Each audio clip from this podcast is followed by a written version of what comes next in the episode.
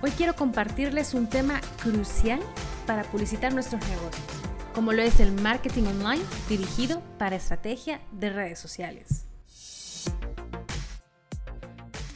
Si somos emprendedores o empresarios, sabemos que de alguna manera debemos decirle a las personas qué es lo que hacemos y comenzar a divulgar o a dar a conocer mis productos o servicios para iniciar el proceso de venta. Lo que al fin y al cabo eso es lo que mueve mi negocio. Como empresarios sabemos que cada inversión que queremos hacer tiene que tener una justificación. Si vamos a invertir en redes sociales, lo ideal es que vayamos a hacerlo a lo seguro y no se convierta en un gasto. El fin de este podcast es compartir contigo un resumen de cada red social, por lo menos de las más populares. Esto para que tengas tips que puedan darte una idea más clara sobre cuál es la red social a la que le debes dedicar más tiempo y esfuerzo y por ende sea más efectivo tu inversión se retorne. Voy a comenzar con la más popular y es Facebook. Esta funciona muy bien si eres un negocio pequeño y físico, ya que te da toda una gran posibilidad de localizar a tu audiencia. ¿Qué te aconsejo en este caso? Es importante que compartas y creas información relevante para tus seguidores. Debes utilizar siempre la programación de las publicaciones que vienen dentro de Facebook. Créeme, te va a ayudar muchísimo para el alcance. La siguiente es una aplicación más que una red social, pero se ha convertido de una manera tan importante para los negocios que no la puedo sacar de la lista.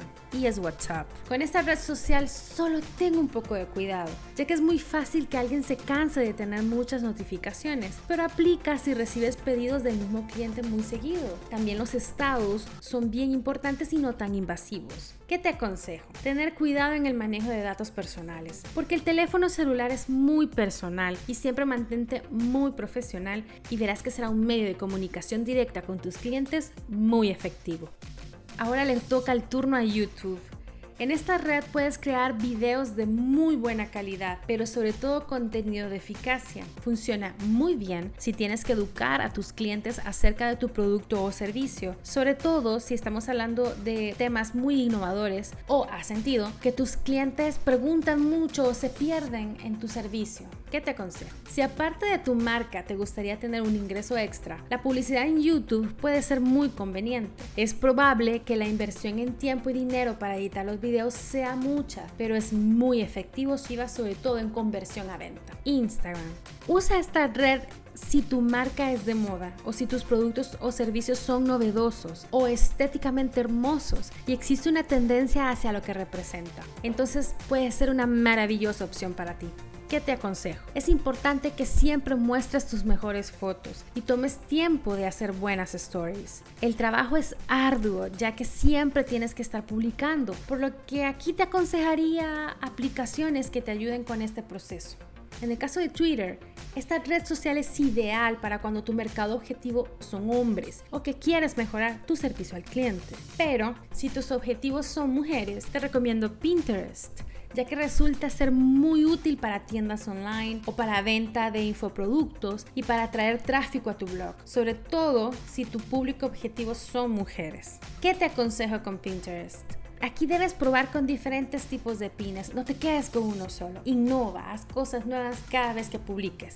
En el caso de LinkedIn, aquí funciona muy bien si tu empresa es B2B, o sea, business to business. Es decir, tu cliente también es una empresa o son profesionales adultos, sobre todo de un buen nivel adquisitivo. ¿Qué te aconsejo? En esta red social el contenido es muy diferente que las otras. Debes de concentrarte en que ofreces mucho valor profesional.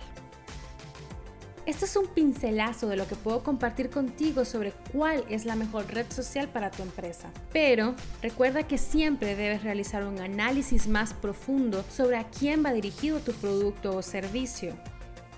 En otras publicaciones compartiré plantillas para que puedas usarla en tu negocio y también un link con este tema más desarrollado y detallado en nuestro PicBlog. Si te gustó este podcast, no olvides darle like a nuestra página de Facebook PicBlog y hablemos de publicidad. Hasta la próxima.